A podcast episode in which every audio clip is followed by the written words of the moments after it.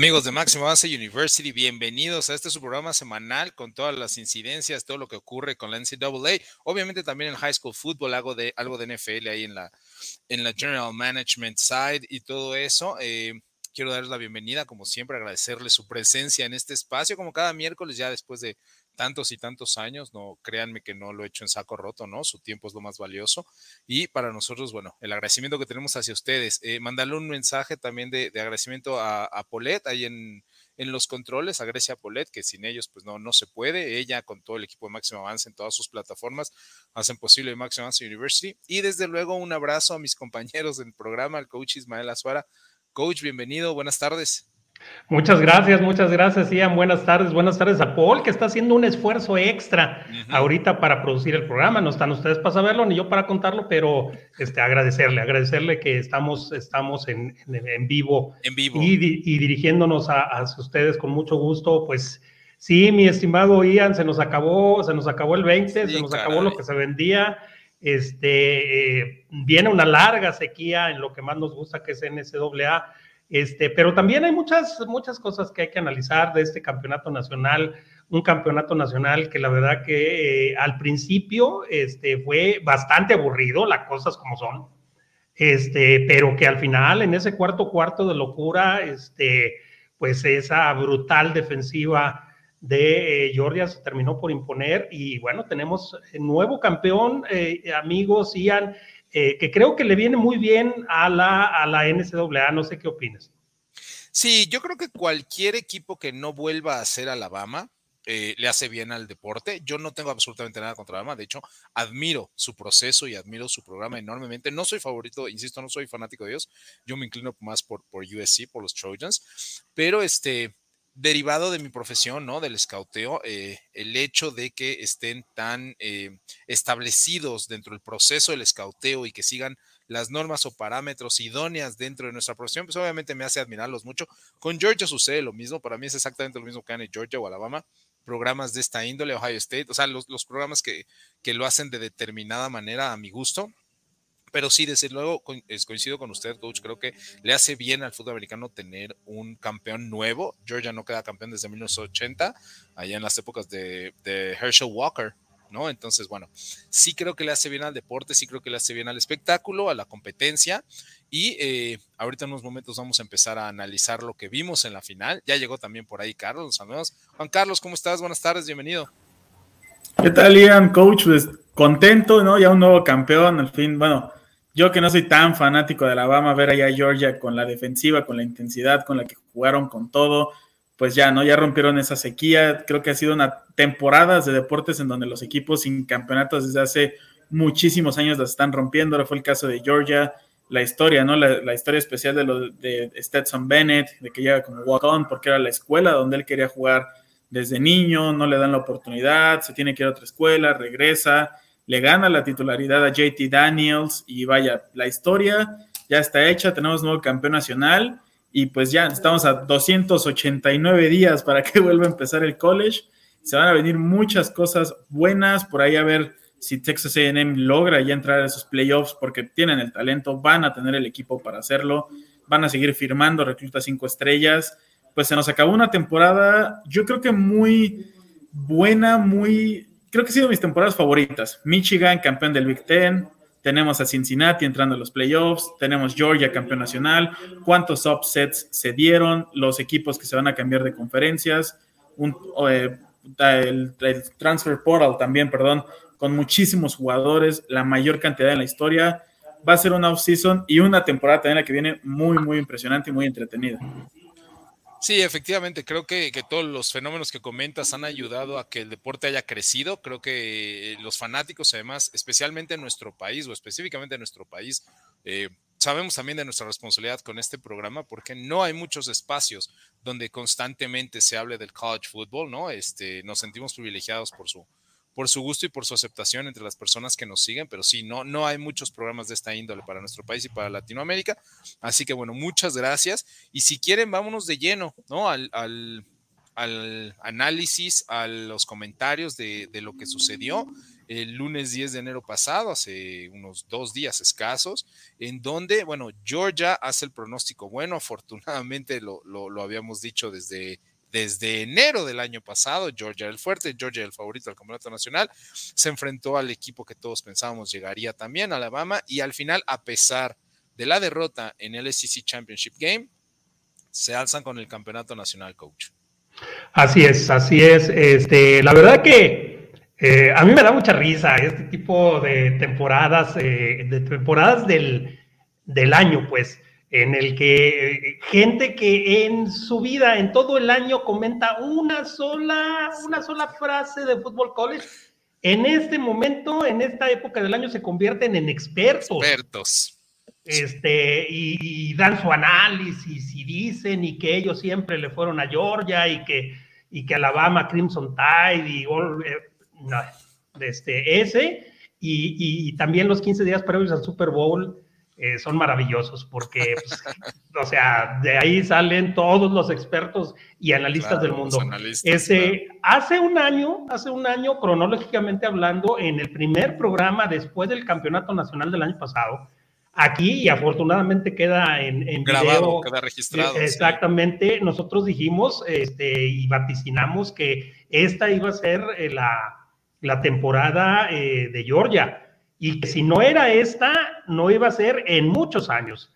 Eh, porque, porque Kirby Smart tuvo la paciencia para armar un equipo impresionante, sobre todo la defensiva, este, que nos decepcionó un poco en, en la, en el eh, campeonato de, la, conferencia, eh, donde fueron borrados por el, por el poderío ofensivo aéreo de, eh, Alabama, de Bryce Young y de ese par de receptores privilegiados que tiene Alabama, pero supieron corregir, es de sabios corregir y, la verdad que plantearon un juego defensivo impresionante. El único, el único este, touchdown que le permiten a Alabama es después de ese, de ese balón suelto que, bueno, a mí no me parece tan suelto, pero bueno, ya lo marcaron, eh, lo recupera Alabama y de ahí viene el touchdown. Y siento yo, amigos, este, compañeros, que ahí rompió el juego eh, y ya se abrió, o sea, era, era un juego demasiado contenido, era un juego demasiado demasiado, este, digamos, cerrado, este, muy, muy para cualquier lado, pues. Eh, viene esa jugada y, se rompe el juego, se abre y, ahí eh, ya con un juego abierto, un juego que, se sale un poquito del game plan, eh, pues el talento defensivo de, Alabama, de Georgia se impone muy, muy grandemente a Alabama, que también hay que decirlo, este, pues pierde un par de piezas ofensivas importantísimas. Eso, para a mi gusto, hay un par de momentos, eh, un par de situaciones, llámalo así, un par de situaciones que para mí influyen en el resultado final. Y ojo, estas no son excusas, nosotros somos analistas, nuestro trabajo es analizar, no le íbamos a nadie. De hecho, preferíamos ganar Georgia para hacer bueno nuestro pronóstico, pero hay dos situaciones que, creo que se tienen que mencionar. Uno, eh, las dos decisiones arbitrales cerradas. Es muy complicado ser árbitro, muy complicado. Yo no voy a decir si estaban bien o estaban mal, simplemente las dos eh, decisiones arbitrales ¿no? El pase incompleto de Bryce Young en la primera mitad y obviamente el fumble de Stetson Bennett en la segunda y las lesiones. Una en el juego de campeonato de la SEC, que obviamente impactó porque no estaba John Mechie y dos, la lesión desde luego de Jameson Williams. Eh, eh, me parece que son dos piezas fundamentales que inciden en el resultado final. Juan Carlos, ¿qué análisis tienes tú de, este campeonato nacional, de, de la victoria de Georgia? Pues de entrada lo que había comentado el coach, la realidad es que fue un juego bastante, pues no quiero decir aburrido, sino muy defensivo, como sabíamos que podía ser y que era lo que esperábamos desde el juego del campeonato de conferencia. Ahora sí vimos el gran talento que tienen a la defensiva ambos equipos, cosa que no pudimos ver en el campeonato de, la conferencia de la SEC por cómo los aplastó totalmente Alabama.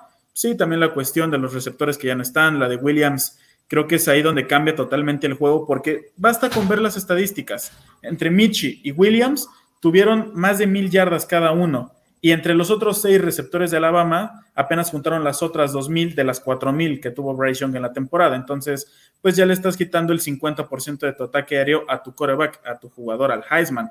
Y por el otro lado, la defensiva de, de Alabama, pues creo que sabemos cómo se llama la defensiva de Alabama y es Will Anderson. Es un jugador excepcional, todo el tiempo lo ves en el campo, lo ves bateando, lo ves como a TJ Watt ahí con Pittsburgh que rompió el récord ahí de sacks y que anda en jugada tras jugada intenso, así es él, así se llama la defensiva de Alabama. Y por el otro lado, pues Georgia haciendo su trabajo, haciendo lo que le habíamos visto hacer durante toda la temporada. Una defensiva impresionante, un Jordan Davis que yo la verdad no sé cómo le hacen para medio contenerlo porque es impresionante, impone de otra, de una manera muy diferente. Yo me acuerdo mucho ahí Sean Knockman en Baylor en el 2014, 15, que decían que era impresionante por lo físico en cuanto a fortaleza. Pues Jordan Davis impone muchísimo más. Ahí lo vimos bloqueándose en el primer touchdown del juego. Lo metían a la ofensiva porque, pues, ¿quién lo iba a mover? ¿Cómo le ganas un uno a uno a ese tipo de jugadores? ¿Y a qué me refiero que lo que vimos toda la temporada? Un Stetson Bennett que repartía el juego sin números tan impresionantes como esperaríamos que pudieran haber sido los de JT Daniel si él hubiera sido el titular, un coreback que puede tener ese chispazo que lo tuvo en el touchdown, en, ese, el pase largo, son esos chispazos que tuvo a lo largo de toda la temporada. No te da unas jugadas espectaculares, pero cuando tiene la oportunidad lo hace, cumple y le termina dando el campeonato a su, a su escuela, que lo mencioné. Él quería jugar ahí, no le dieron la beca y es el primer walk-on que empieza en una final de campeonato nacional del College Football Playoff porque ya en los playoffs ya había empezado uno, que fue Baker Mayfield, que había llegado como walk-on a Texas Tech y después de Oklahoma, pero ese es el primero en el campeonato nacional.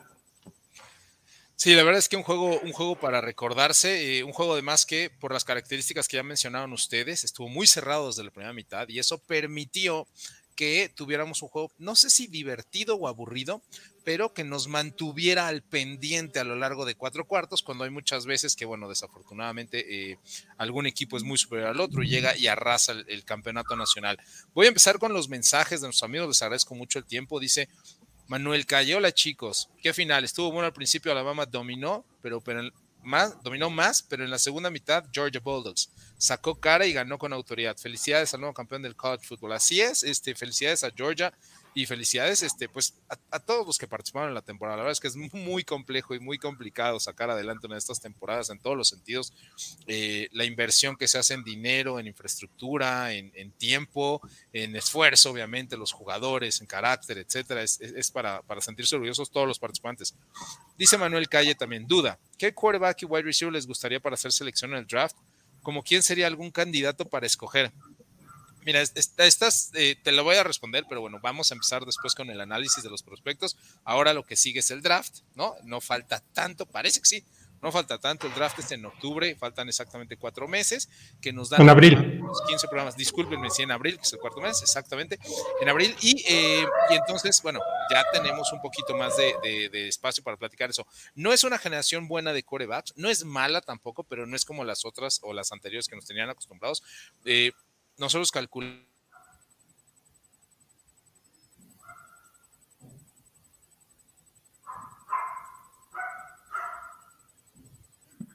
salió.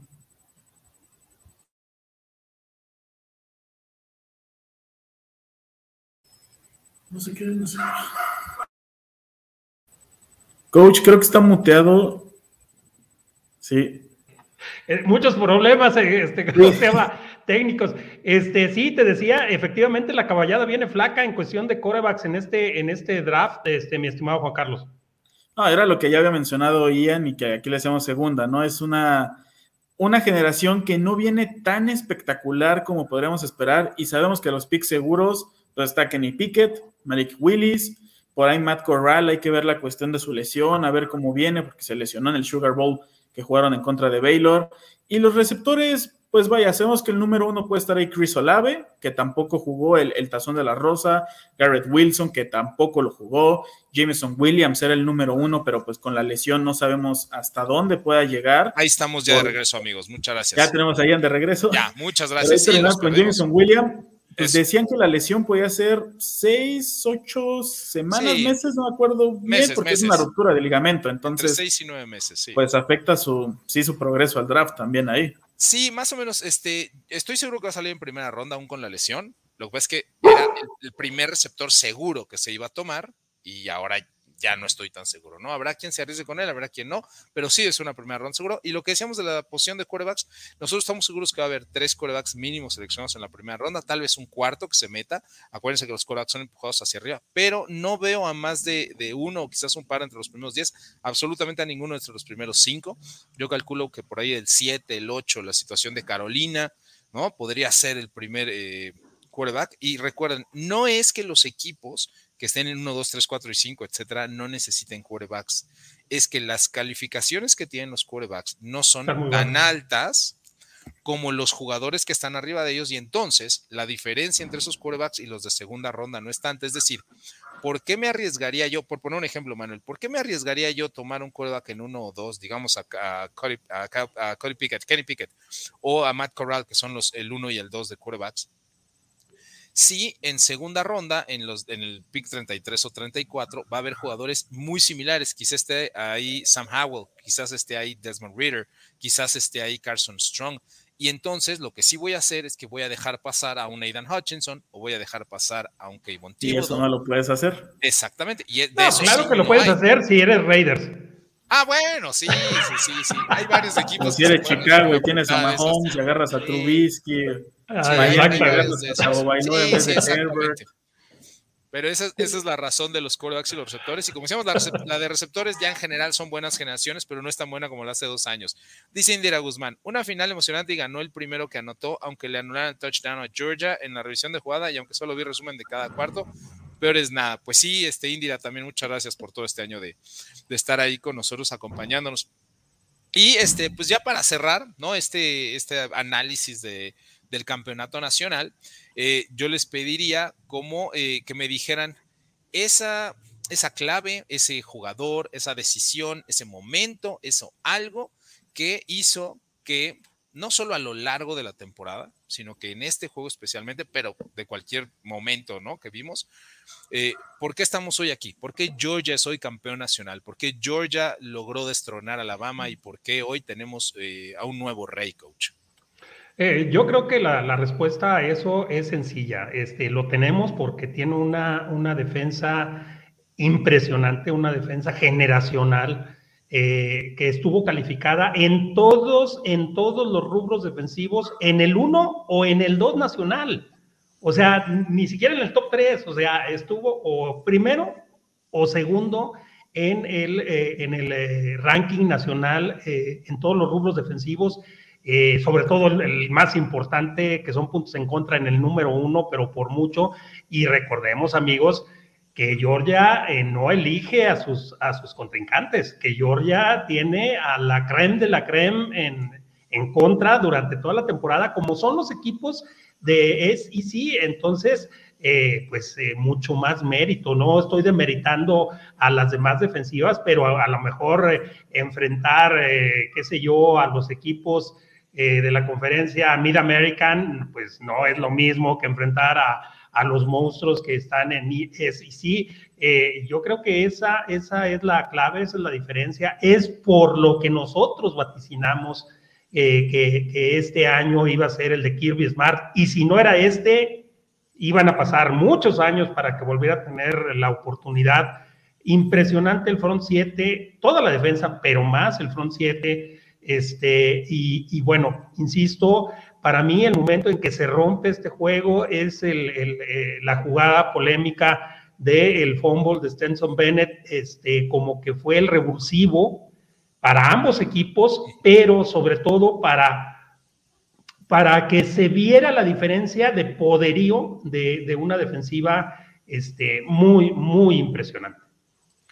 Así es, Juan Carlos, para ti, qué es la clave, ese momento, esa situación, incluso la decisión de no volver. Todos dijimos, ya deberían de volver a meter a JT Daniels, ya debe de estar sano, yo no creo que puedan ganar con Stetson Bennett, etcétera, etcétera. ¿Qué nos tiene hoy aquí, Juan Carlos? ¿Qué nos tiene hoy analizando el Campeonato Nacional de los Bulldogs? Yo creo que nos tiene aquí el nuevo head coach de Oregon, Dan Lanning, el trabajo que hizo, el juntar toda esta defensiva, el hacer que todas las piezas funcionaran, fue lo que los tiene hoy aquí. El trabajo también de Nakobe Dean, todo el tiempo lo ves ahí en el campo. Bueno, al final le dieron la gorra equivocada, lo terminaron corrigiendo, traía la de Alabama, creo que fue lo único que podemos decir que hizo mal en toda la temporada y ni siquiera fue su culpa, ¿no? Él no agarró la gorra porque también es un jugador excepcional. Nakobe Dean y Jordan Davis, para mí, de todos, de los siete jugadores que ya los he mencionado, van a estar en la NFL, creo que ellos dos son los que destacan, son los líderes de ese equipo. Y con lo que te dije anteriormente, Dan Lanning, creo que por algo ahora es el nuevo head coach del equipo de Oregon, creo que puede ser un gran trabajo ahí. Tampoco esperamos que tenga un impacto en su primer año, segundo año, va a, va a empezar a aprender, va poco a poco, pero creo que es él, la clave de este equipo. También Kirby Smart, lo que fue, vaya, que no le pudo haber aprendido en su momento a Nick Saban, también la pasión que siente Kirby Smart de estar en su alma mater, también fue corner ahí hace unos años, pues eso siempre es diferente. El hecho de que ahora representas a tu universidad como head coach, pues te dan más ganas de querer ganar, te dan más ganas de quererlos poner en el mapa. El trabajo, todo el dinero que se le ha metido, toda la calidad de competencia que tienen en la SEC. Yo estoy de acuerdo en que siempre es bueno ver ganar equipos diferentes, pero es que es la SEC. Al rato, si no gana Georgia, ah, vuelve a ganar Alabama o vuelve a ganar Texas AM. Ahorita ya estaba leyendo aquí que, que va a tener a Jackson Dart, que lo van a tener una visita. Entonces, pues todos esos equipos van a seguir compitiendo entre ellos y al rato que tengan dos, tres derrotas, pues van a ser entre ellos, pero van a ser contra puro top 10. Va a llegar un momento donde ellos lo van a dominar ya completamente. Si para el siguiente año podemos ver tres equipos de la SEC en el top 4, pues después van a ser más. No duraría que en algunos fueran hasta cuatro. Entonces, creo que es eso, la competencia que se tiene en la SEC, la exigencia que te pide estar en una conferencia así, es lo que tiene a Georgia el día de hoy aquí. Y lo que decías, lo de Stetson Bennett, vaya, yo era de los que pedía a JT Daniels desde ese campeonato de conferencia, que por qué no lo metieron, por qué no lo metieron. Yo también. Pues que le ganaron a, a, Michigan también ahí 34-11, se siguió viendo bien y de todas formas yo decía, tienen que meterlo a JT Daniels. Cuando el juego se fue hacia la mitad, yo dije, donde Alabama les anote 1-2, tienen que meterlo. Nunca pasó, la defensiva respondió y pues ahora a ver qué sigue para JT Daniels, porque su talento es de esos también generacionales que pues no se pueden perder, pero la edad ya es un tema.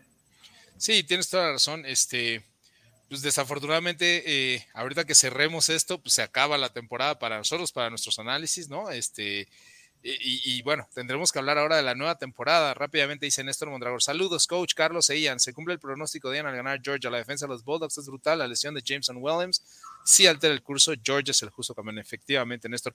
Y bueno, este, como bien lo mencionabas, sí, los dos jugadores eh, pues más importantes, por así decirlo, la defensa de Georgia, son los que son primera selección, sin lugar a dudas, aunque deben de tener en el equipo unos 14, 15, tal vez 16 jugadores. Eh, Nada más de los primeros y segundos equipos, sí, sí, impresionante, impresionante. Pero este, sí, los dos que mencionas son los dos mejores jugadores, son los que son primera ronda segura, que son Nakobe Dean, el, el número uno para esta generación, y Jordan Davis, que es el tackle defensivo número dos. Dice Elbert Cepeda también, Coach Azuara, ¿cómo vería el defensive tackle Davis de Georgia para los Steelers? Adelante, Coach. No, pues este, esa es la carta Santa Claus, este, ojalá, ojalá, pero, pero ¿sabes qué, Elbert? Viene profundo el, el, la posición de, de, frontal defensivo en este draft. Este, eh, y, yo creo que hay muchas opciones. obviamente David no nos va a tocar, no nos va a tocar porque eh, ahorita en este momento nos tocaría el puesto 20 este, y podríamos seguir escalando, no creo, pero podríamos seguir escalando y más bien descendiendo, no escalando, descendiendo y pues difícilmente, difícilmente vamos a tener a ese jugador, pero, pero está profunda, ¿eh? eh esta generación de, de, tackles defensivos y de no tackles, entonces, eh, pues sí, es prioridad número, número uno en Pittsburgh mejorar esta defensa que tiene un problema histórico. Este, antes de pasarte el micrófono, este, mi querido Ian, antes de que se me olvide, eh, dos cosas. Eh, me tocó encontrar en mi sistema de, televisión que tengo aquí en casa, que es la casa de ustedes, este, la transmisión de ESPN 2 en Estados Unidos con los eh, comentarios en vivo del coach este, Jimbo Fisher y todo su staff ofensivo. Fabuloso, ¿eh? Fabuloso. La verdad que aprende uno un montón porque este, pues son comentarios de profesionales. De, escuchar a los que saben. Ah, exactamente, de que ven cosas que, que, a uno se le pasan y dices, qué bárbaro, qué bien. Y aunado a eso, segundo, para todos los que tengan Amazon Prime Video, este, y si no lo tienen, contrátenlos porque vale la pena, 99 pesos al mes. Valgas el, el comercial, les voy a decir por qué.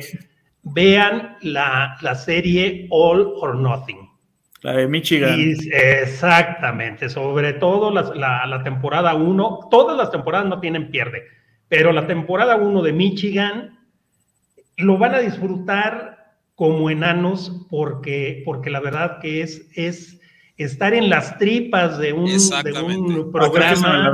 un día, ¿no? no, no, es que está fabulosa. La verdad también, pero esa, no, cañón. Está fabulosa. Entonces, este, no se lo pierdan, Amazon Prime Video. Yo lo acabo de descubrir. Este, yo tengo con el servicio hace como cuatro meses, pero no, nunca me había metido a ver qué había. Porque aparte es cuando se los llevan al Vaticano, entonces. Exactamente, no, no, muy, muy, muy bonita. Y luego ver a los chamacos ahí en la serie y ahora verlos este, jugando en la NFL, este, también es, es muy bonita. No se lo pierdan, de, de verdad. podemos decir es Chase Winovich, en la defensiva que están los De Patriotas, con Patriotas. Sí. sí, sí, Este, o este, o el receptor uh, de, de apellido compuesto. Uh, People Jones. People Jones también. Así es. ¿no? exactamente. Véanla, véanla, no tiene desperdicio, este, créanme que, merece, que merece la pena. Y ahora sí, discúlpame por tomar. No, no, para nada, ¿cómo creen? No, no, no, no, coach, adelante.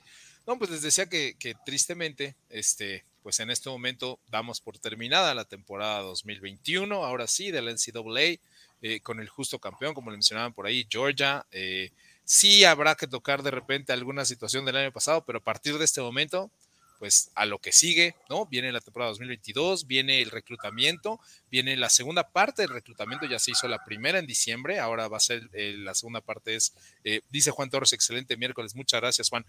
Eh, la segunda parte va a ser el primer miércoles de febrero, como cada año, el reclutamiento para estas nuevas estrellas de NCAA que cada vez duran menos, ¿no? Después de tres años ya se puede ir a la NFL, el, Transfer Portal, muchas cosas muy interesantes. por eso Texas A&M tiene que desarrollar rápido, porque con todo el talento que van a traer, no se le van a ir. Es muy sano para la NCAA que programas de antaño resurjan para no ver a los mismos, pero la SEC es lo más fuerte de las conferencias. Sí, Néstor, tienes toda razón por mucho. Y sí, exactamente. Para empezar, hay una posición en, específico que es la de quarterback, que eh, acabamos de ver la muerte del quarterback suplente ya no van a existir quarterback suplentes en el NCAA porque cualquier cobre medianamente bueno, si no está jugando, se va.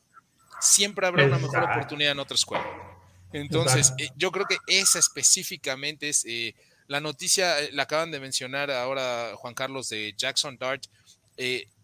se transfiere Kieran Slovis en USC, que es el, el que empezó como titular. USC no contrató quarterback el año pasado Apenas ahorita con Lincoln Riley están buscando, bueno, o buscaron o firmaron corebacks para el futuro.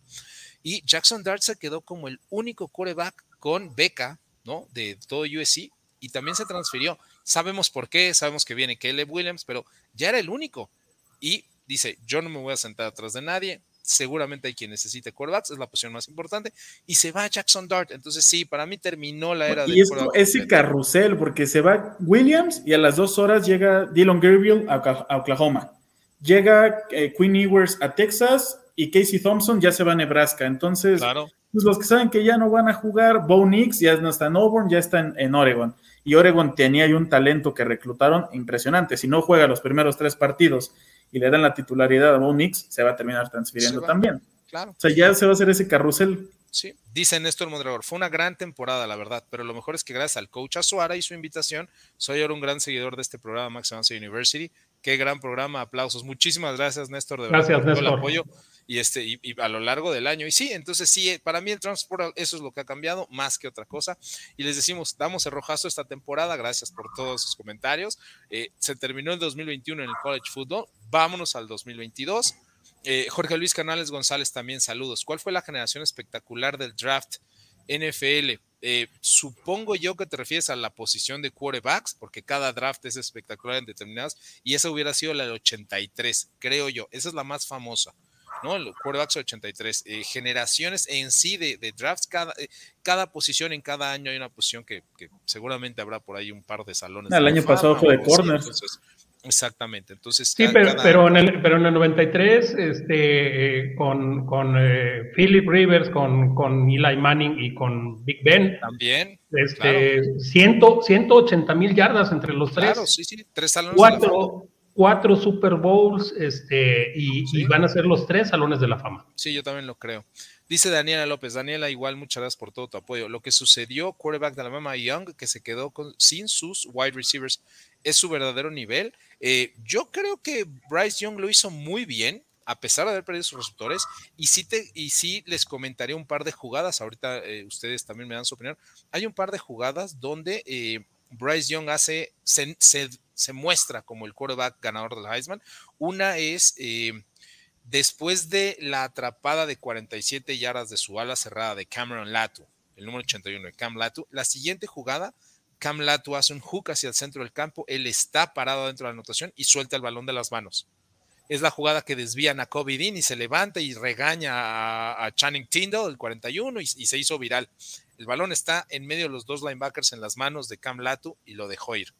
Y en el cuarto cuarto, en una tercera oportunidad y nueve yardas por avanzar, eh, su receptor, que también es como el tercer o cuarto equipo, este, Ajay, Jai Ajay, el 84, corre una bandera, le pone la bandera en medio de las de verdad en medio de las manos y en medio de los dos defensivos de Georgia que estaban jugando bracket, tenía un safety arriba y un corner persiguiéndolo, y lo tira el 84. Y eso era primero y 10 o primero y gol para Alabama, abajo un punto en el marcador. Si esas dos jugadas, sus receptores toman el balón, es otro juego. Entonces yo creo que Bryce Young sí es el, merecedor del Heisman y sí creo que el nivel de Bryce Young se vio muy alto a pesar de perder el juego. Eh, dice Iván García, buenas tardes a todos. ¿Qué tanto creen que haya pesado la ausencia de Mechi? Muchísimo muchísimo. Pudieron más o menos soslayarla mientras estuvo Jameson Williams. Una vez se fue Jameson Williams, los receptores que quedaron. 1500 y 1200 yardas cada uno. Así es. Sí, sí, sí. Se le, fueron los brazos derechos y izquierdos. Sí, muy complicados sin receptores, pero yo creo que Bryce Young, aún sin los receptores, jugó muy, muy, muy, muy bien. Y me eh, encantó, perdón, respecto, a, Bryce Young, eh, me encantó que mostrara sus, emociones y sus sentimientos es un chamaquito, es un chamaquito y claro que le duele perder y claro que le duele perder el campeonato nacional, por supuesto. Eso, eso me gustó porque se ve el lado humano, lo mismo Stetson Bennett, ¿no? Que lloraba y lloraba y lloraba de la emoción, este, fue enternecedor, pues, porque... Ah, si hasta Kirby Smart cuando agarra el trofeo y se prepara y lo besa y todo. No, no, es que son, se nos olvida, o sea, son chamaquitos de 23 años para abajo. El brinco que se aventó cuando interceptaron. Eh, ándale, sí, sí, sí, por supuesto. o, cuando va acompañando a su corredor por la banda, ¿no? A Máxima. Este, ah, James Cook. Así es, este, no, no, Kirby Smart lo disfrutó como niño. Sí, no, la verdad es que excelente, excelente juego. Eh, y eh, pues sí, se acaba, se acaba esta parte, ¿no? Este, nos vamos con el 2022. Eh, el año pasado hicimos un pronóstico de Georgia sobre Alabama en el campeonato nacional. Que bueno, como dicen ustedes, que queda registrado, ¿no? Porque después empiezan a subir al barco. Este, dice Iván García también, si lo recomienda el coach a Suárez porque vale la pena. Yo supongo que habla sobre el all-in, este, y sí, de verdad hazle caso al, al, coach Iván, vale muchísimo la pena. Y este, pues bueno, vamos a empezar con el pie derecho este 2022. Voy a ser honesto, la verdad es que eh, mis compañeros analistas y yo, obviamente, eh, pues nos dedicamos a esto, estamos en esto todo el año. Y sabemos también que debe de haber, voy a exagerar, unos seis programas que pueden ser campeones nacionales. Si me estiro el, el digamos, el sobrecito del envelope, ocho. Entonces, no se necesita tampoco física cuántica, ¿eh? eso, es, eso es la verdad. Ahora bien, ya escogerlos uno a uno a los equipos y determinar al campeón, es así, no cualquiera. Pero entonces tampoco es así como si estuviéramos escogiendo dentro de 130 equipos. Aún así, me parece un ejercicio válido, me parece un ejercicio interesante y me parece un ejercicio para prepararlos a todos ustedes de, de qué vamos a estar hablando y de quiénes vamos a estar hablando los próximos meses. En redes sociales yo ya lo subí, así que ya, ya quedó atrás, pero este, yo me inclino porque el próximo campeonato nacional es Alabama como campeón por sobre Ohio State University. Ahorita lo analizamos, pero quiero conocer sus pronósticos, coach. Fíjate que sí, este, vi, por supuesto tu tweet, lo retuiteé y también eh, lo respondí. Eh, bueno, tres de cuatro, tres de los cuatro este, son SEC. Claro, sí. Pues van a volver. Y el único que no es es Ohio State. Estamos hablando como número uno eh, eh, de Alabama, como número dos de Ohio State. tú pones a Georgia como número tres y como número cuatro Texas A&M. Yo, yo lo pongo al revés. Desafortunadamente para Texas A&M, pues tiene la misma división Alabama, ese es, el gran impedimento, este, y que no va a llegar a la, final de la, de la SEC. Ese es el problema que tiene. Teniendo, eh, teniendo como base el pronóstico de que Alabama va a ser el número uno, ¿verdad? claro. Este, pero va a ser una, una tremenda temporada de Texas A&M, este, y hay que estar bien atentos a ese juego eh, que finalmente va a ser su revancha propia por ahí de, de, Nick Saban, su revancha personal contra Jimbo Fisher. Así es, este, eh, pero sí, los cuatro, los cuatro equipos más poderosos que se notan, este, sí son esos cuatro. Va a haber una caída pronunciadísima de Oklahoma, este, Texas también va, va, a batallar todavía algunos, algunas temporadas. Este, eh, ¿Y quién va a surgir? Y ahí les va mi, mi ball prediction, USC. USC, este, yo pienso que es el súper favorito para allá, simplemente por la llegada de, de, Lincoln Riley este, eh, y por, por los chicos que se van a ir para allá. este, porque todos quieren jugar con él. O sea, hagamos, digo, seamos sinceros. Entonces, este, ese, ese programa, eh, USC, va a, resurgir de sus cenizas y va a ser protagonista durante todo el año. Este, ese es mi, mi bold prediction. prediction. Sí, no, y además, este, hay que recordar además que el gran problema que tuvo USC, ahorita que usted lo menciona, es que no desarrolló jugadores, pero USC fue número 7 en reclutamiento el año pasado y un año antes fue el 4 tienen todo el talento del mundo. El problema es que no estaban jugando al nivel que deberían y el coach no lo estaba desarrollando. Y con respecto al top four, exactamente, este, hablaremos un poquito más adelante del, programa de eso, pero este, si el top 4 es quiénes son los cuatro mejores equipos, sí, no tengo duda que, los cuatro que, mencioné y que usted me hizo favor ahorita de repetir, este, usted pone a Georgia en 4 y, a Texas en, en 3. Este, a mí yo lo que pasa es que siento que como JT Daniels debe de permanecer un año más, creo que esa va a ser la única diferencia que podría y no se enfrentan entre ellos. Entonces, como usted bien lo menciona, para, para Texas AM el camino al campeonato es más complicado que para Georgia porque tiene que enfrentar a Alabama y aún así después de vencer a Alabama tendría hipotéticamente hablando que enfrentar a Georgia en la final de la Championship y luego llegar al play. Entonces se me hace un poquitín más complicado el de Texas A&M. Juan Carlos, ¿tú cómo ves esta situación? ¿Tus pronósticos? La Alabama, de nueva cuenta, la Alabama campeón nacional, ya sería su cuarto en este formato, en nueve temporadas en lo que va, bueno, sería la novena, sería su cuarto campeonato. Sí coincido en los equipos que van a entrar, yo también pongo arribita a Texas A&M, Inclusive yo hasta aventaría, aventuraría, perdón, a decir que si por ahí Ohio entra en dos y Texas en tres, pues que los Aggies pudieran dar la sorpresa y verlos en un campeonato nacional. Y ahí contra Alabama, y ya sería, vaya, una revancha de lo que se dé en temporada regular, porque ellos sí se enfrentan. Y era lo que destacábamos desde la temporada pasada. Si Texas AM sin coreback, en teoría, como lo era Zach Calzada, que ahora se va y llega a Auburn, pues qué van a hacer ahora que tienen todo el talento que van a tener coreback que siguen con reclutas cinco estrellas, creo que ya llevan 28 y todavía les falta el, signing, el signing day de febrero, creo que ellos son los que pueden competir. De las otras conferencias, pues vaya, Ohio State, en el ACC esperemos ya levante Clemson porque es un equipo de los que sabemos que lo pueden hacer. A final de temporada levantaron un poquito, pudieron estar ahí en el Cheez Bowl que le ganan a Iowa State y lo hacen de buena forma, también fue un juegazo. Y creo que por ahí pueden levantar, pero creo que tienen muchísimo trabajo y con Uya Galilei lo tienen que desarrollar muchísimo más, porque él sí ya es su tercer año y si ya quiere pensar en irse a la NFL, lo tiene que hacer ya. Y pues la conferencia que a mí, la que más me llama la atención, el Big 12, pues creo que Baylor es el que se tiene que mantener ahí. Dave Aranda, vaya, me, gusta muchísimo verlo, el temple puede acabar de ganar el campeonato de conferencia, el Sugar Bowl, y lo es tranquilo, como si nada. Creo que la única vez que lo he visto sonreír fue cuando acabó su temporada y terminó en Nuevo Orleans ganando el Sugar, un New Year Six, ganándole un gran equipo como lo es Ole Miss, que con todas las ausencias que me digas, pues no deja de ser un equipo de la SEC y que hace un par de temporadas también le compitió al que es el campeón nacional, a Georgia, que ya traía toda esta generación de la, de la excelente defensiva.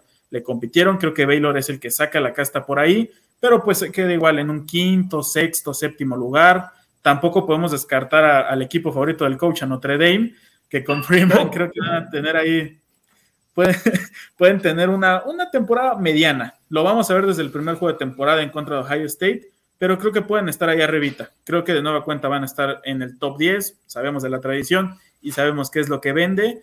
Cincinnati puede seguir medio ahí compitiendo, ni de chiste vuelve a entrar a los playoffs, al menos hasta que se vaya al Big 12.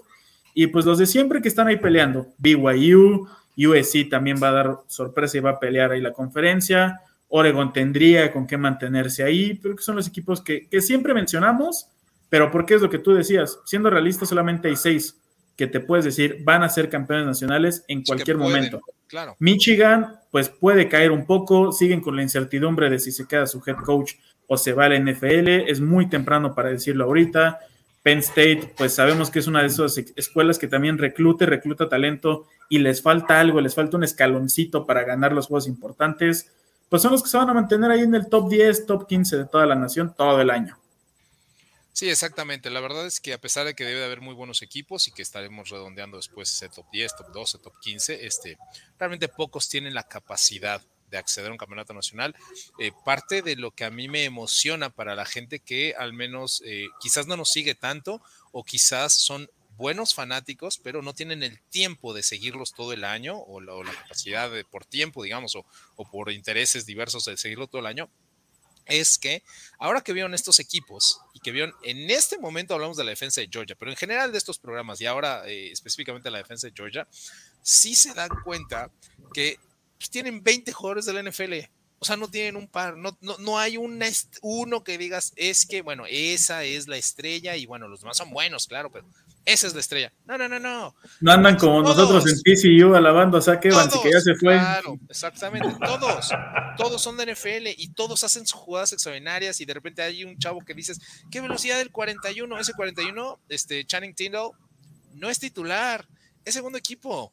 Y de repente, este, ven al safety a Louis Sin, ¿no? El 16, que casi provoca ahí un balón suelto. Y este, y que es segundo equipo All SEC. No es titular es segundo equipo. Claro, son tan talentosos que juegan mucho tiempo, ¿no? Quizás el 49%, pero no abren los juegos. Adelante de ellos hay alguien más talentoso. Stetson Bennett no era el titular, se tuvo que lesionar JT Daniels y se quedan con el quarterback cinco estrellas y se va Stetson Bennett. O sea, y en Alabama está igualito, ¿eh? O sea, creo que la razón por la que estamos poniendo a Alabama como favorito el número uno eh, para el próximo año dice Néstor Mondragón, no olviden a BYU, viene fuerte para la siguiente temporada, cierto.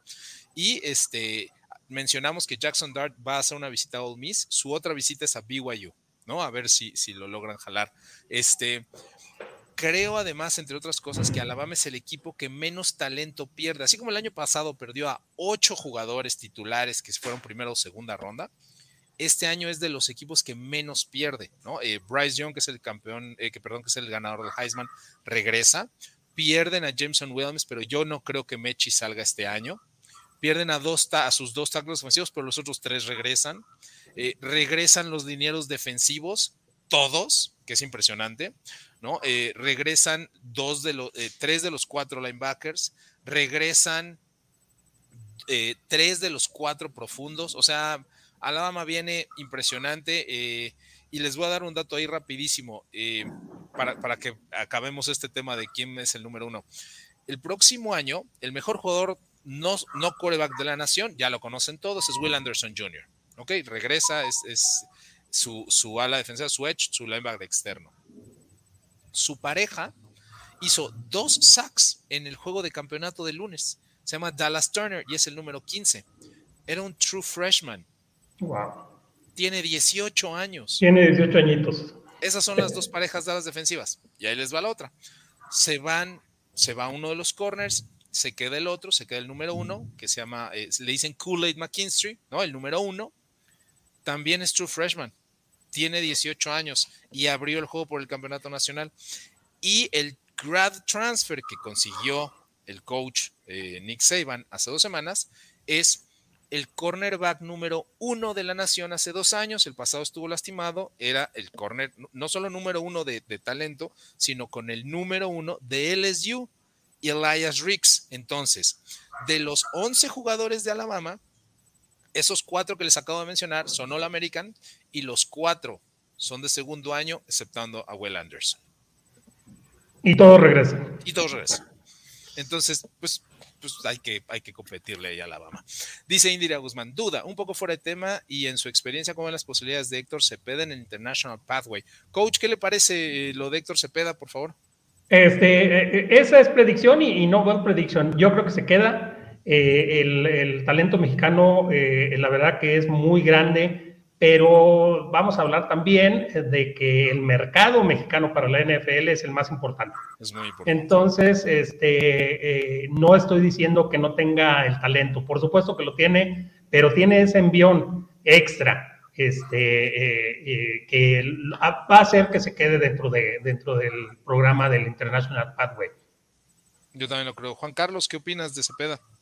Pues ya sabemos que, ah, sabemos que últimamente el TEC es el semillero de lineros ofensivos para el NFL, ya sería el tercero, pues creo que eso le ayuda bastante, ¿no? El tamaño que tienen, la potencia de jugadores que son, les va a ayudar demasiado y pues ya se quedaron dos y ya está Alarcón y Gutiérrez, que bueno, Alarcón ya podría ahora sí subir, no durante la temporada, ya no subió, pero ya vamos a ver qué viene para su tercer año, Gutiérrez va al segundo, que se llegar ahorita el primero, pues creo que es una gran oportunidad que sin duda se va a quedar.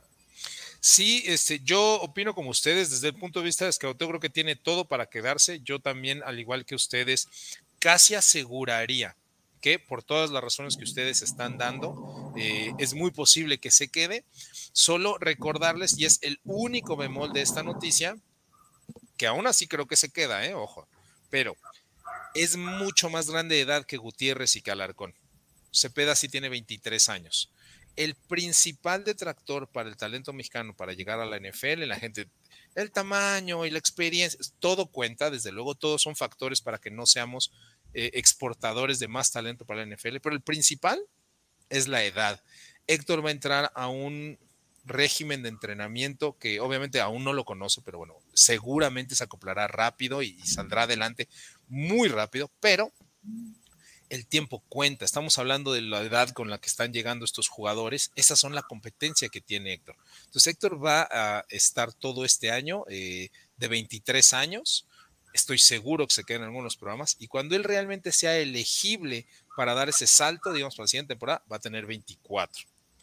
Y a ese ya es un pequeño problema. Para compararlo, Evan Neal va a llegar de 21. Exactamente, e, exactamente. No, más allá del talento es que, eh, eh, este, compañeros, amigos, eh, para, para, ponerlo en perspectiva, Pittsburgh, que es un equipo, digo, hablo de mi equipo no porque sea Steelers, sino porque lo conozco, pues, tiene un promedio de edad de 23.9 años. O sea, tiene la edad de los chamacos que vemos en, en, liga, en nuestra liga mayor. Esa es la edad promedio de los jugadores de la NFL, de la inmensa mayoría. O sea, los chicos que vemos en nuestra liga mayor podrían estar eh, por edad jugando eh, en la NFL.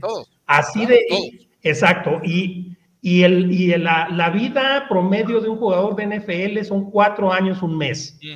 Entonces, si entras de 21 años a los 25 ya estás fuera, en promedio. El promedio, exacto, el 50%. Así es, entonces, este, eh, pues ese es el problema y ese es el, el, handicap que tiene eh, no solo Cepeda, sino este, todos los jugadores. Ya, mira, si egresan de Liga Mayor, ya no tienen oportunidad por edad en la NFL. Exacto, se tienen que ir antes. Exactamente. Como Alarcón, como Cepeda, como Gutiérrez, exactamente. No pueden terminar su elegibilidad porque esos cinco años ya estás muy atrás en la curva.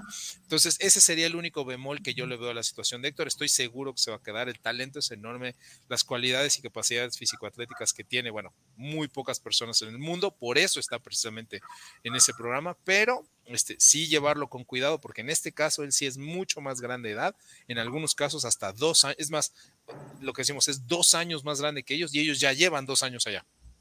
Exactamente. que Alarcón y que Gutiérrez, entonces, pero, pero es una excelente noticia, es una excelente noticia. Y también una felicitación al Instituto, al Instituto Tecnológico de Estudios Superiores de Monterrey, Campus Monterrey, por el desarrollo de estos atletas, porque se dice fácil, pero ya son tres de forma consecutiva. ¿no? Y seguramente vienen más en camino. Entonces, eh, una felicitación también al programa, a cómo se hacen bien las cosas también aquí en México. Eh, les decía entonces que, bueno, eh, en la siguiente semana, la próxima semana de Max University, lo que vamos a hacer es vamos a analizar a esos programas que nosotros tenemos en 1, 2, 3 y 4. La mayoría son los mismos, entonces no, no necesitamos hacerlo uno por uno, sino nos vamos a basar en programas, pero vamos a hacer el análisis previo, previo, previo, previo ¿no? A lo que va a suceder de cómo va a venir Alabama el próximo año, cómo va a venir Ohio State, cómo va a venir Texas A&M y cómo va a venir Georgia, que son los cuatro programas que eh, todos eh, estamos de acuerdo van a ocupar esos lugares, ¿no? En, distinto orden, el 3 y el 4. Y, este, y en eso nos vamos a enfocar la próxima semana. Les digo, ya después eh, cerraremos el mes con el National Signing Day, ¿no? Con estas clases de reclutamiento y nos, eh, eh, ampliaremos un poquito el, espectro de estudio porque hay algunos equipos que va a valer la pena comentar que no, no van a estar entre los primeros cuatro al final de la temporada que sigue, pero bueno, como decía el coach, quizás por ahí el USC, por ahí BYU, este TCU, ¿no? Varios equipos que están haciendo bien las cosas, Baylor, ¿no? Este Notre Dame, sí, desafortunadamente ahí va a estar. Pero fíjate, fíjate que, que me aventé el, ¿cómo se llama? El, bowl de, Notre Dame para verlos perder, la neta, la neta, eso fue mi intención. Este, pero me gustó, me gustó cómo jugó la ofensiva de Notre Dame, ¿eh? La verdad que como que hubo un revulsivo ahí, eh, que ya ahora que se fue el viejillo, este, eh, creo que le hizo bien el cambiar de head coach.